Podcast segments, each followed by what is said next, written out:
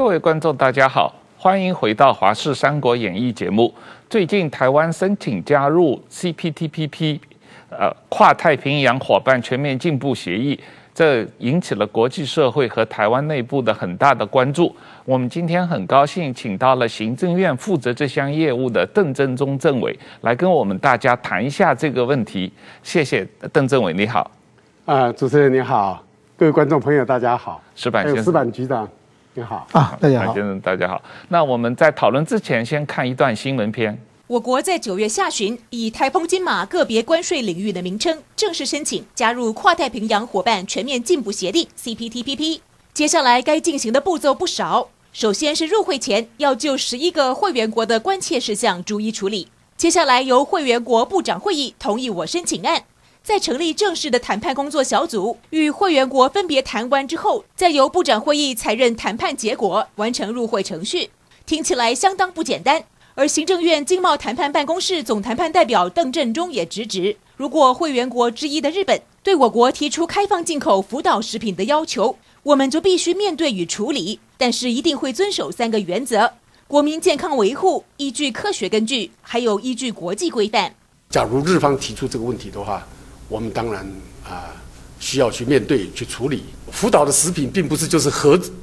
核污染的食品。幸运的是，国际社会有人对台湾加入 CPTPP 都表态支持。日本前首相安倍晋三在对今年度玉山论坛的贺函上表示，台日是共享价值的伙伴，台湾绝对能为自由开放的印太做出贡献。而澳洲前总理艾伯特不但亲自出席玉山论坛，还直指美国不会坐视北京的作为。澳洲欢迎台湾加入 CPTPP。I don't believe America could stand by and watch China swallowed up. I don't believe Australia should be indifferent to the fate of a fellow democracy of almost 25 million people. 申请加入 CPTPP 是台湾继二十多年前申请加入世贸组织 WTO 之后最大的一次经贸试炼。 有助我国突破在区域整合时被边缘化的困境。然而，今年之内已经有英国和中国先后申请加入 CPTPP。邓振中直言，如果中国先入会，我国的申请案将有明显的风险。台湾能否顺利加入 CPTPP，是对国际友谊和台湾实力的同步考验。记者王浩整理报道。邓政委你好，这个我们都知道 CPTPP。被认为，如果台湾能加入的话，是台湾加入 WTO 以后二十年来最重大的一个经贸的一个发展啊。那呃，能不能先向我们的观众解释一下，为什么你会或者说你认为这个 CPTPP 是一个高标准、全面性的区域经济贸易协定？它的高标准在什么地方？全面性在什么地方？是，呃，谢谢主持人。呃，CPTPP 它各个国家以我们现在来分析各个国家它承诺的这个水准呐、啊，大概至少有百分之九十五的项目它是自由化的。那么工业产品自由化的水准更高，几乎到百分之九十九。当然，它剩下的百分比就是容许各国依照它的敏感的程度啊，做一些保留。所以各国有空间可以就它敏感的项目做一些保留，但是范围很有限，这是一个高标准的迹象。第二个，过去的自由贸易协定大概都是涵盖货品、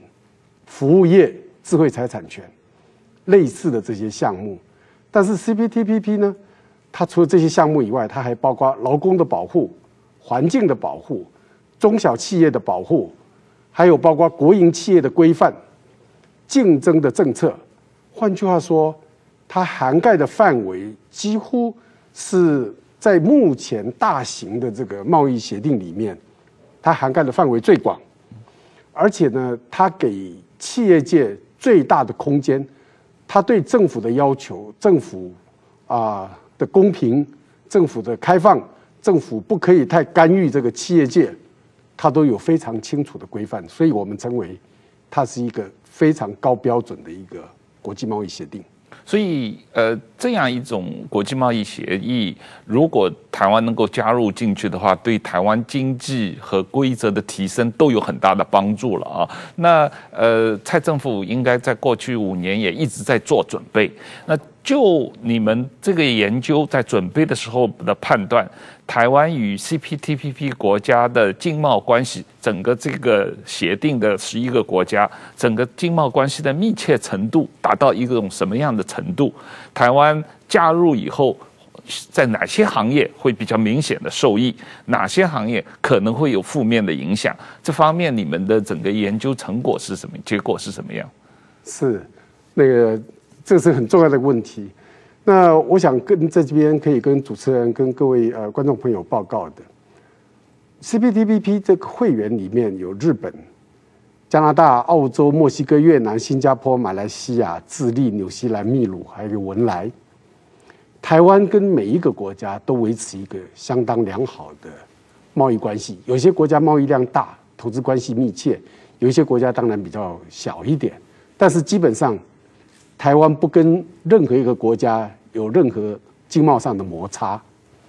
我们都是很平顺的，在经营一个贸易环境，让我们的企业界，让我们的人人流能够很非常顺利的进行。所以，基本上我们是站在一个很好的基础上头。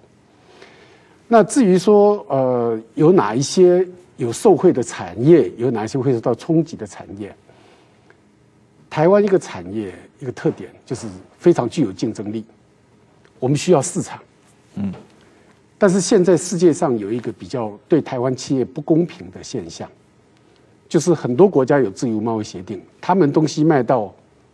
重要的市场可以免税，嗯，台湾要缴税，我们有竞争力，但是我们要负担这个税的话，这有一点不公平，我们要拿掉这个不公平，所以。如果能够参加 CPTPP，我相信多数、绝大多数的产业都应该可以获得益处。哪一些产业会比较受到冲击？基本上应该是说个别的厂商，有一些个别的企业，它假如是以内销为主，它假如竞争力稍微差一点，是靠着高关税的保护，这种项目、这种厂厂商啊。可能会受到比较大的冲击。那呃，原则上来讲啊，我们有一些产业啊，关税的水准还是蛮高。比如说整车的产业，嗯嗯，我们汽车零件非常强，但是整车的产业我们现在还有百分之十七点五的关税。类似这种产业，可能需要一些呃调试的期间呐。啊，让它避免有啊太大的冲击。不过也并不是，我相信在我们的这个汽车组装产业里面，啊，我们大概也现在有十几家嘛，啊，可能有一些已经调整的非常好了，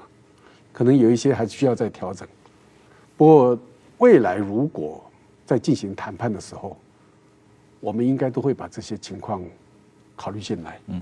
给他们充裕的时间来做准备，嗯。那整个谈判的话，先好，我想了解一下这个程序性的问题。呃，台湾加入，刚才我们那个新闻片里面也谈到，台湾加入的程序可能也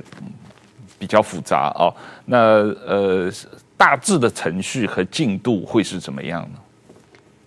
呃，他依照他的规范啊，第一个有兴趣参加的国家要跟各国呃进行非正式的协商。那这个非正式的协商的时候，大家就要把自己的这个经济体制啊，向这些国家做说明。那假如到了一个水准以后，那就这个申请国家就要递出去正式的申请书。那这个申请书送到各国的手上以后，那当然他还是鼓励啊申请国继续跟各国来啊来协调。那么各国呢会决定在什么时候要成立一个工作小组。嗯，一旦工作小组成立，那就开始进行正式的谈判。那谈判的结果呢，如果到了一个各国都可以接纳的一个水准的话，那当然就是可以入会了。嗯，我们来看一下有一个国家现在正在进行的啊入会程序，那就是英国。英国也在申请参加 CPTPP，他二月一号正式提出申请。那他的工作小组大概在九月的时候开第一次会议，所以大概有半年多的时间。那英国政府，英国在虽然他刚才司办局长提到说，英国并不是跨太平洋的国家了哈，那但是他还是来申请参加这个 CPTPP，可见 CPTPP 的确是一个重要的一个组织。英国是全世界第五大贸易国，嗯，第五大经济体，它是一个非常非常呃有实力的国家，而且很有经验。你看，他都要经过大半年的时间，才能够把他第一次的工作小组会议开起来。嗯、那所以我们要呃要非常谨慎的，要很努力的啊、来推动我们的加入工作。嗯，所以这个过程也不是那么容易的啊。这个过程可能看起来也比外界想象的稍微复杂一点。呃，石板先生，这个日本这一次对于台湾。申请加入 CPTPP 的反应如何？从日本的政府的角度，从日本的舆论界的角度，特别是台湾是紧接在中国之后这个一个星期申请的，那日本对于中国的申请是什么样一个态度？对，其实这个。日本就管 CPTPP 就叫 TPP 啦，就是说这是呢难得的，本来呢是美国的奥巴马政权他要求日本参加的，是他们做的其实是当时为了就是封围堵中国，把中国。切割和中国切割成立这么一个组织，但是后来呢，上川普政权这个以后呢，川普突然间不做了，不做了的话，本来是要散伙的，但是日本呢，通过各种调整能力呢，把它维持下来了，而且呢，把它就是做得不错。这个是战后呢，日本战后的时候，这个丧失自信，在国际上面整合、发挥日本的领指导力的难得一次机会，所以日本对这个 TPP 是非常非常重视的。但是说呢，其实，在日本的构思之中呢，台湾呢早就是应该进来的，也日本也非常想让台湾进来。台湾进来是完全符合日本的国家利益的。就是说，首先呢，就是说日本和，就是第一呢，日本和台湾同时面对中国的威胁，在政治上，台湾是进入日本主导的经济圈，那对日本是如虎添翼。如果说台湾进入中国主导经济圈的话，那可能。这个对台日本来说是一个呃潜在的竞争对手就很强了。另外一个呢，对于日本来说呢，台湾和日本的这个经济的互补力是非常强的，所以说呢，日本其实是非常期待这个台湾参加的。但是说有各种各样的问题卡住我们，包括就是这个待会儿我们会谈的这个东北食品问题这方面的。本来呢，今年一年日本是这个议长国，就是呃文知会主席，呃，但是说呢，因为这个。呃，食品问题各方面，这个事情一直一直没有动，但是日本最近蛮困惑的，就是说中国突然间冒出来参加了。嗯，我前不久我参加，我我也参加日本的一些电视的这个视讯的日本电视节目的讨论啊，他们就说，本来呢我们是一场这个麻将比赛，对不对？有一个家伙天天作弊，一会儿偷牌，一会儿偷看别人的牌，一会儿换牌，然后呢，我们觉得说把这个家伙不让他来，我们自我们剩下的人自己玩。刚没港圈的话，他说他也想参加，他一参加，中国一参加，这整个本末倒置，我们这个意没有意义了嘛。但是没办法，这中国非要参加的话，你又不能说一下子就是闭门羹不让他参加嘛，所以让他申请。我想中国之后马上让台湾申请的话，这这个根据也是一个高度的政治方面的一个考量，一个判断啊，就是说，呃，台湾一定不能，如果中国进来的话，中国一定要围堵台湾嘛。那么对于中国参加呢？有没有资格参加？能不能参加？这个呢是完全在日本的。我跟我沟通的一些日本的官员，他们也说，他们说这个中国是资格还差得很远很远的。他们说台湾啊，就是说，如果把这个 TPP 是一个博士学位的话，考博士学位的资格是念完硕士嘛？嗯，台湾呢已经念完硕士了，还差一张毕业证。这毕业证就是日本这个东北食品的解决问题，这个差一张毕业证。中国呢现在刚上国中，还差很远很远的这个距离呢。中国要真想参加，他要解决的国内问题各个方面都要解决很多。所以说呢，中国是资格还差得远。但是说要注意点，这个国中生会作弊，考试的时候他有各种各样的手段，外交手段用用起来的话呢，呃，也并不见得是完全有自信能把中国拒之门外了。因为这个 TPP 开始以后，他要这个两国之间互相交涉嘛，中国要跟这个面对现在十一个国家，一个国家一个国家交涉，那么交涉的时候呢，他自己他有各种流氓手段，有恐吓，有威胁，另外他有十四亿人的市场，你要不要同意？所以说，TPP 这些现在的十一个国家经济规模都比中国小，唯一的能跟敢跟中国叫板的日本还还算可以嘛，但剩下的别的小国的话，面对着一个庞大的中国，跟你说。一些东西是很难拒绝，所以两国之间交涉的话是有一定的问题的。另外一个呢，就是中国它是那个一个政治的国家，比如说你条件不符合，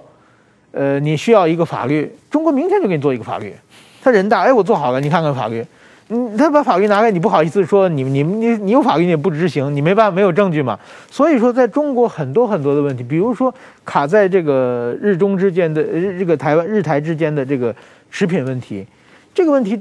就是说，在台湾要解决这个问题，当然有很大很大的这个困难，国内政治各方面的在野党反对等等。中国的习近平一拍脑门就可以解决的问题啊，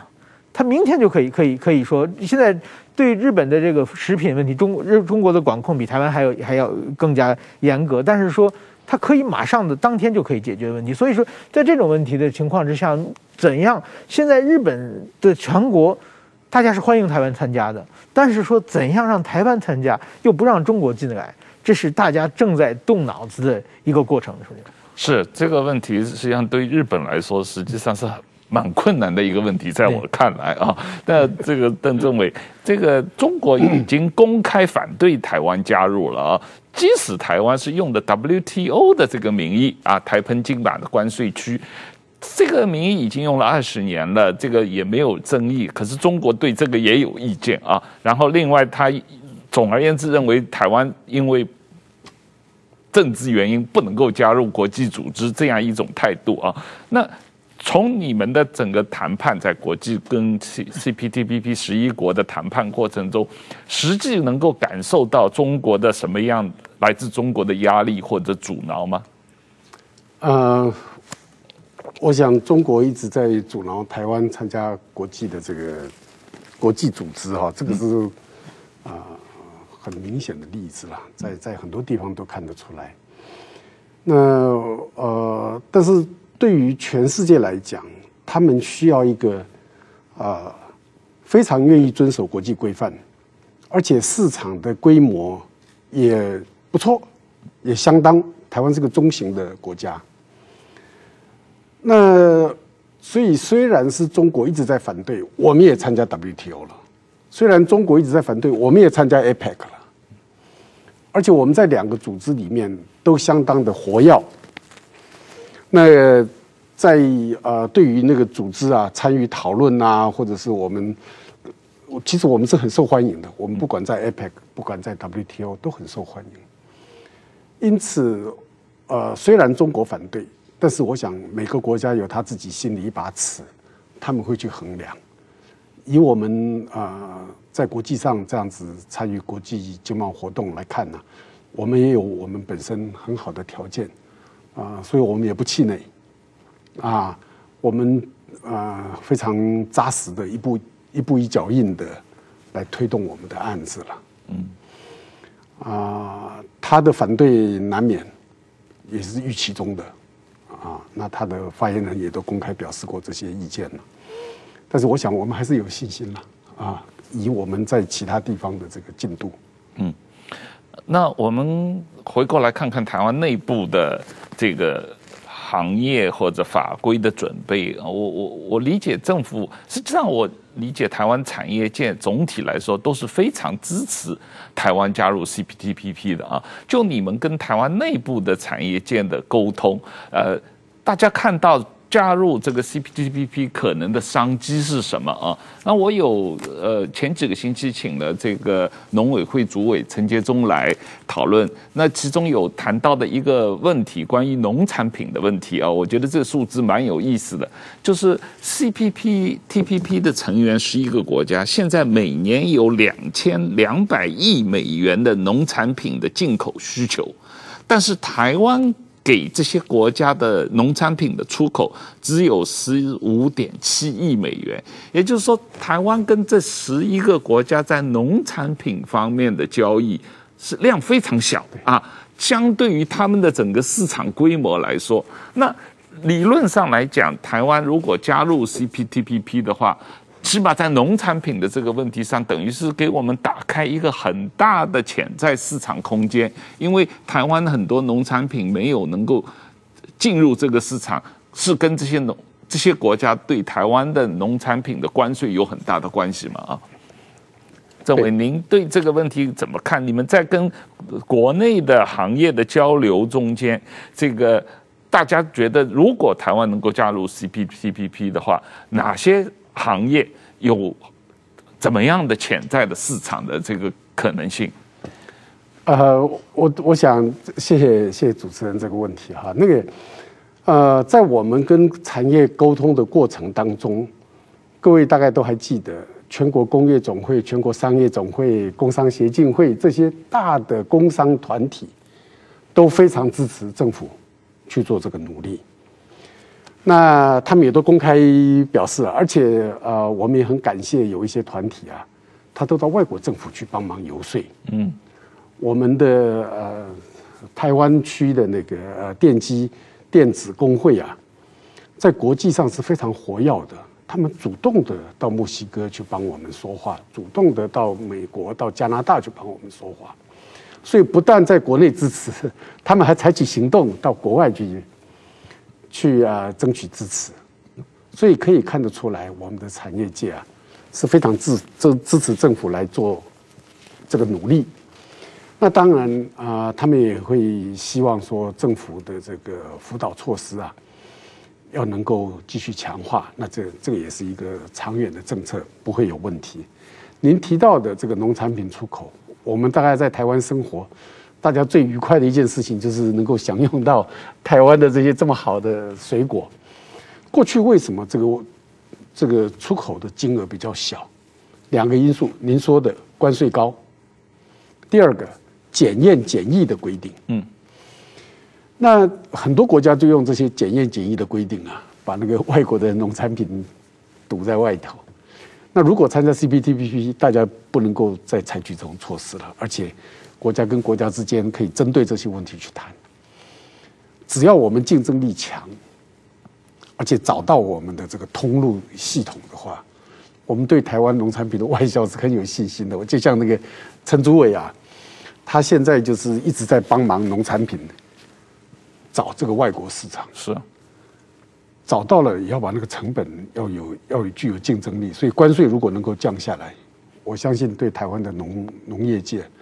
会是很大的鼓励，嗯，对他们这个农民的收益也会很有帮助。是，是这个呃，我我自己也是觉得这个问题啊，对农产品来说是一个很大的潜力。实际上还有很多的产业都有很大的潜力啊。那但是我们先来看一下这个。呃，CPTPP 让刚才您有提到一个比较高标准的这个呃协定里面，一个比较有意思的就是它对很多新的。产业或者议题的这个规定啊，比方说在电子商务方面，比方说在竞争政策方面，比方说重政府补贴、劳工环保、反贪腐啊，这些问题在 WTO 几乎都没有涉及到啊。那这些问题、这些领域，台湾相应的准备是怎么样的情况？啊，呃，我想呃，各位观众朋友可以感受到，在台湾，嗯、呃，电子商务大家到。电子购物平台去买东西，我们资讯的流通都非常的自由，所以我们这个是没有问题的。你假如反观 中国，他这个资讯很多不通的，所以我们不能够，我们可以跟他买东西，他的人又没有办法跟我们买东西，类似这一种，都是他要呃制止的。但是我们没有问题，我们的法规、法令，我们的这个所有政策就是开放，让大家尽量便利。因为为什么我们也得到好处？我们有一些中小企业，你叫他到国外去卖东西，他很难。但是他如果透过电子商务的平台，他东西可以卖到外国去，这对我们中小企业是一个很大的一个帮忙啊！这个这个不会有问题。竞争政策，我们强调公平竞争，我们不会让一个产业啊，让他给他一个不利的条件。台湾的产业为什么称？为什么我们说竞争力强？因为他习惯竞争了，政府不会特别保护他。政府在人才研发方面可以帮助，但是政府不保护他的市场。对，台湾政府产业补贴政策几乎也没有嘛。我们在研发，这个是都是国际规范许可的。嗯，在人才，我们好的教育制度，我们帮助产业啊训练出他需要的人力，这个都是国际规范，是鼓励这样子做。但是我们不不帮助他市场，不保护他的市场。政府，所以政府补贴我们也是没有问题。对于劳工的保护，我相信大家可以看得出来，我们没有这个他这个里面呐、有任何说妨害劳工主工会的哈，或者是呃妨害劳工权益的啊。台湾保护劳工是一个最重要的政策。那对于环保，这个我们想我们也没有问题。反贪腐，我们这么公开透明的社会，即便有任何地方有什么不对的，我们的制度就可以立刻抓得到，而且立刻处理。是是，所以我们很有把握，我们是符合这个国际上的规范的。是这样，这个石板，从你的看法来说，跟 CPTPP 的这个十一个国家。比较起来，实际上在我自己个人看来，实际上里面有很多国家可能在这些法规方面的程度比台湾还要差一些嘛。对，如果我觉得如果没有，就是说现在英国正在呃交涉嘛，英国的这个工作小组是由日日本主导的，但是就是说，如果说英国据说据说蛮顺利的。嗯，到现在没没有没没有碰到什么反对。如果顺利的话，明年就可能能够加入。那么也就是说，按理说，首先是英国的不符合资格嘛。嗯，TPP 有 P 是太平洋，对不对？你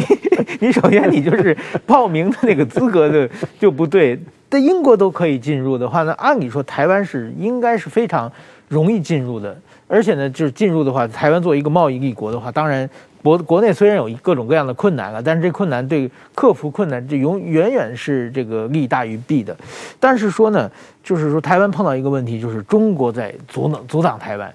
我觉得台湾有一种最近我在和一些交流，大家有一种乐观的想法，是说，哎，会不会和这个当年的参加 WTO 一样，就是同时加入，或者晚晚几天、晚几个小时也没关系。这个呢，我觉得好像时空背景不太一样啊，因为两千年的时候，我我那个时候在北京留学嘛，那个时候，呃，那个时候的中国还是很比较谦虚的中国了，中国就是希望。在国际社会上做一个小学生，尽量谦虚的，不像现在已经变成这个非常傲慢的一个一一个形式，跟跟跟不一样啊。所以说，要台湾即使这个最后结果可能同时加入，但是也要付出非常非常大的这个外交努力啊。在现在整个在这个十一个国家，我们看就是完全属于这个自由民主阵营的。比如说日本、呃加拿大、澳大利亚，这个基本上是比较清楚。但是说真的，像纽西兰的这个态度就比较看着看不太清楚，而且就好像他有点支持中国的感觉了。那么新加坡已经公开表示欢迎中国参加了。那马来西亚据说也也是应该是欢迎中国的。那么南美的那几个国家。也有可能在中国的面对中国的压力的时候站在哪里也很难说，所以说台湾在政治以外的是没有任何理由这个反对的，但是说呢，因为中国在后边压着那个，那么怎样呢？就是说把这个问题解决。其实我觉得，呃，虽然是不是在这十一个国家之后，美国的影响力也是其实非常大的。那么美国呢？是现在已经非常清晰的，我要挺台湾，所以说中国在给这些国家压力之后呢，美国也还在另一边给这些国家让你表态，你到底站在中国那边还站在美国那边？所以这个呢，台湾有一个非常强大的一个潜在的敌人，也有一个非常强大的一个潜在的这个帮手。这个是一个，我想今后呢是变成一种，呃，外交的一个总力战啊。我觉得这是实这个对台湾来说是一个这个国运之战啊。所以说，应该我觉得，包括外交部，包括整个的所有的各这个外交公馆都要动员起来，把这个事情呢要做很多事事情。因为台湾的客观来说，台湾是所有条件都是符合的嘛，所以说很难够就是说。别的国家很难明面上反对嘛，可能挑一些毛病，或者是把时间不停的往后推。怎样阻止这个方向？就是说，对台湾来说，两个最重要的国家，一个是美国，是一个日本。怎样要把这两个国家让他们更加重视起来这个问题？然后呢，呃，在就是说最短的时间内，呃，这个中国开始加入的话，他会想，也都会动用所有的外交资源。在水面下做很多很多的动作，所以说这个，我想这种外交大战就马上就开始了，这个是刻不容缓的，而且是非常非常重要的。对我我我自己也是对这个事情蛮担心的，因为我认为如果台湾没有办法在中国之前先加入的话，然后如果你即使的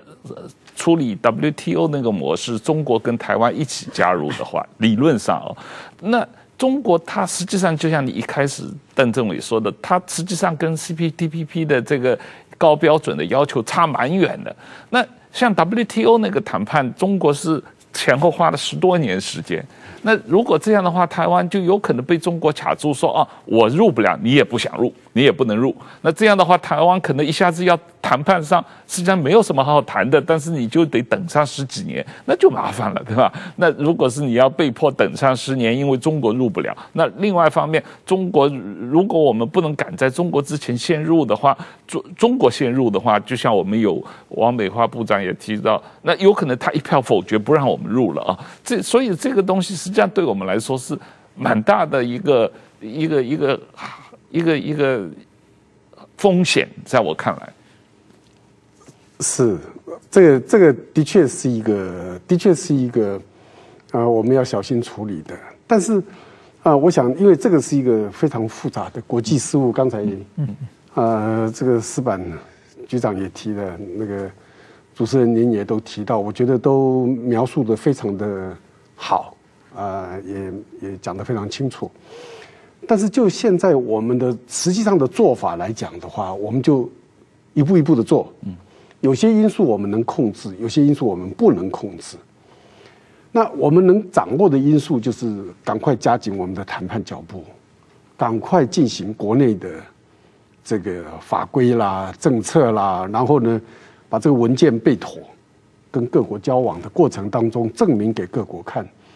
如果少了台湾，事实上是 CPTPP 的损失。我们如果能够不断的强化这一个，不管是从政府的人，或者是从新闻界、舆论界、从企业界，能够不断的证明，因为你少了，假设说，因为就因为中国，我们没有办法替他决定，我们也不晓得他下一步会是什么，他可以决定拖，他可以决定加快，或者是司板局长讲的，他可以明天就宣布一个重大的政策，这个我们这是我们无法控制的因素，但是。我们可以控制的因素，在我们能掌握的，那我们就赶快的一步一步的去往前去推推动。这个是我们现在啊、整个策略。那事情如果越来越成熟，我相信我们更容易获得各国的一个支持。我们相信各国也有这个智慧了。那我们有很多好朋友，在这个在这个 CPTPP 的会员里面，刚才啊、这个。矢板局长也提到了，我们有很好的朋友在里面，啊，我们多交朋友。台湾一直都是这么这么几十年来嘛，哈，就是以多交朋友的方法，来获得国际上的支持。是是，这个我们来谈一下全球产业链与台湾加入 CPTPP 的关系啊。那最近关于全球产业链调整的问题，无论是美国、日本。都非常重视啊。那这个刚昨天好像有的新闻是，呃，美国国务院的副国务卿啊，新任的副国务卿找萧美琴大使来谈，专门是谈啊台美经贸问题，特别跟产业链调整有关系的这方面的呃沟通啊，这也是一个呃让人鼓舞的消息啊。那日本新的内阁上任以后，也对这个产业链的调整很重视。那我我。邓政委，能不能跟我们谈一下，就 CPTPP 这个问题，呃，跟台湾参与这个全球产业链的调整啊来讲，它相相互之间的关系是什么？呃，我们看一下现在世界现在面临的什么问题？嗯，面临的问题就是大家寻求低价，在过去，嗯，大概有二十年的时间寻求低价。所以有一些国家就用补贴，就造成一个人为的低价，就把其他的国家的产业啊，通通根就拔掉了，就跑到他那边去了。那平常不要紧，但是一碰到危急的时候啊，你看口罩，嗯，什么防护衣，通通发生问题了，因为他这个国家呢，因为其他的目的，他不让他出口了。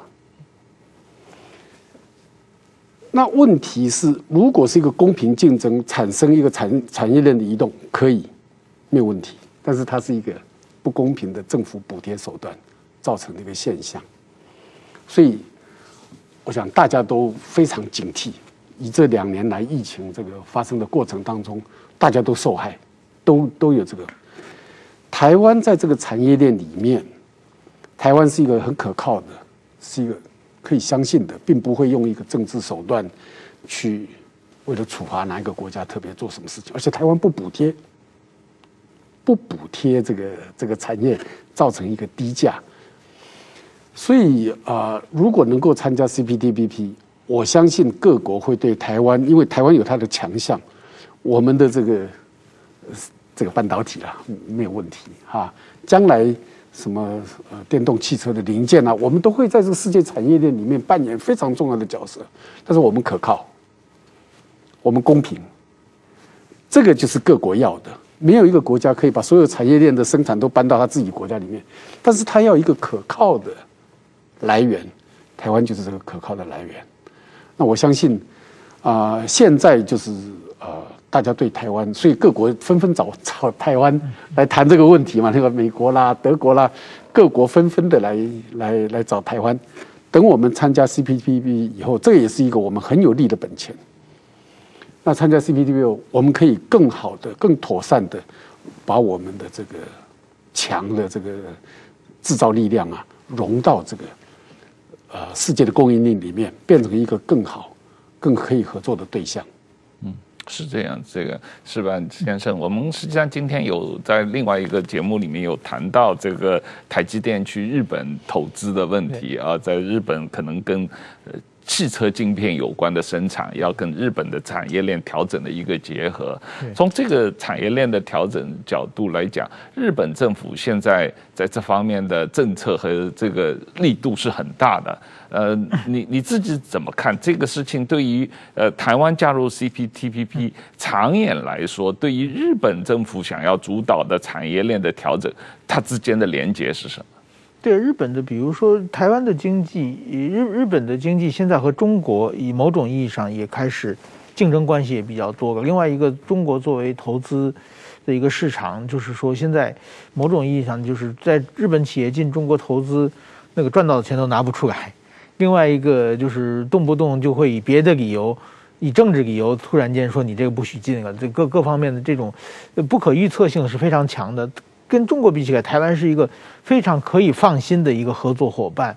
另外一个，台湾现在有最强的这个台积电这个半导体晶片的这个供应。这个日本主要产业是汽车产业嘛？那么这个这次台积电去日本，日本政府也花了很大的力气啊。这个很多人都说觉得很尴尬，是三十年前都是全世界的企业求着日本的企业去。别处投资，现在滚到日本求的台湾企业来来进日本了。这个，呃，而且呢，就是说最近日台的互动是非常非常好的。这个，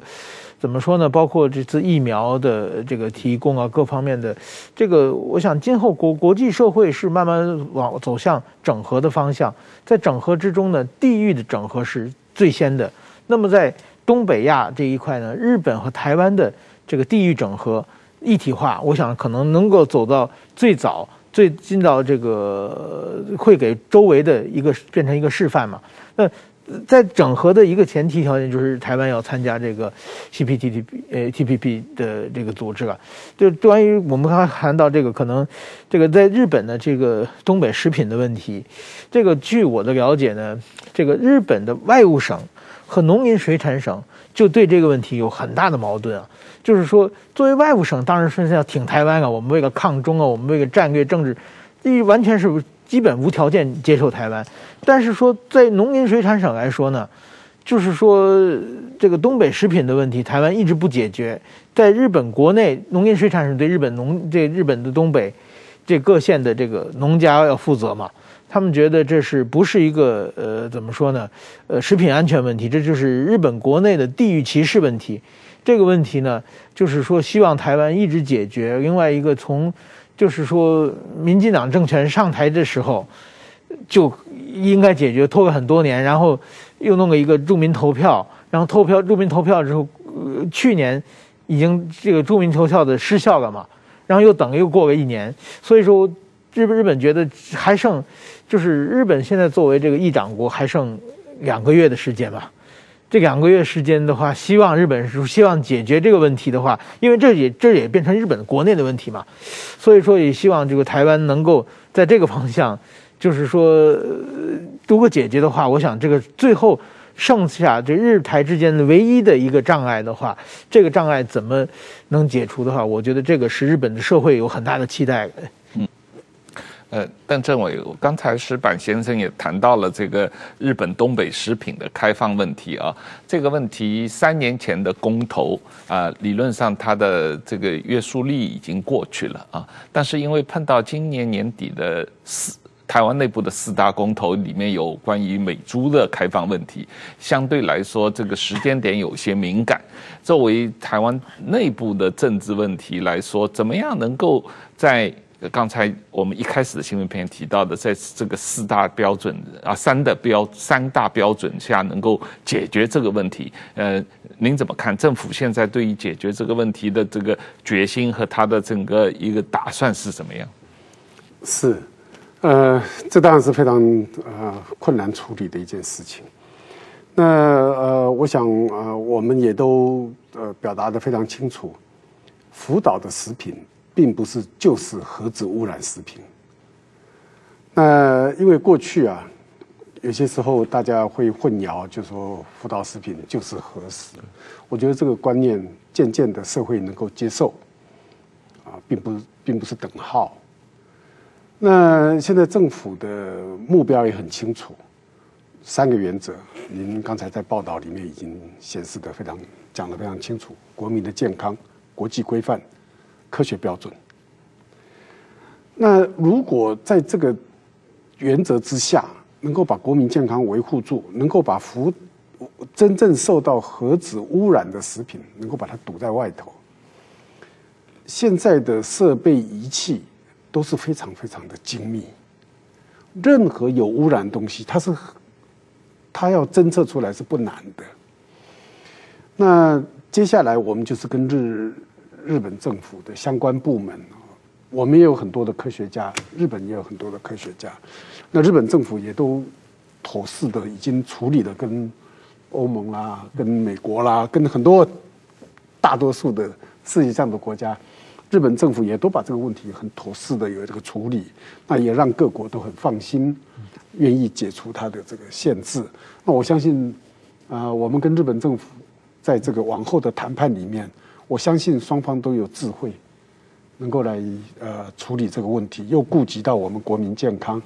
又顾及到这个福岛的是食品，然后呢，我们一个共通的原则就是国际上规范是怎么说，科学告诉我们什么数据，啊，我想未来的谈判呢，是可以处理这个这个这个这个这个把这个国民健康的这个顾虑的问题啊，把它照顾好。是啊，是啊，我也觉得这个问题应该是有有一个突破的可能。比比方说，最近美国基本上对这个日本东北食品完全开放了啊，那美国也 FDA 肯定也考虑到这个国民安全问题，也考虑到科学标准，考虑到国际规则嘛。那这一个方面，我们也应该可以能够参考美国的做法。我我觉得都世界上有很多例子可以供我们参考的。科学家讲的，科学家他们的，因为他们基本上受的训练都都一样嘛。对啊，所以呃，我我我我我相信在我们这个呃未来的谈判呢，嗯，可以可以可以找出一个共同的方法。对这件事，我向这个政委报告一下，就是日本国内的现在状况呢，就是说，其实我刚才讲的，国内有各种各样的声音在，那么等于说呢，现在就是说要把这个，呃呃，TPP 的话，日本现在还是轮值这个主席国，主轮值主席，他还有一样的权利，就是说日本支持台湾的，就比如像安倍前首相啊，像高市早苗自民党的，呃，政务调查会长啊，他们说。就是主张要把这个现在在这个里边成立一个工作小组，然后日本的作为负责负责人，日本趁着日本现在还是有有一定主导权嘛，然后呢，只要把台湾的问题一旦开始讨论的话呢，那就变成了以后日本就有主导权了，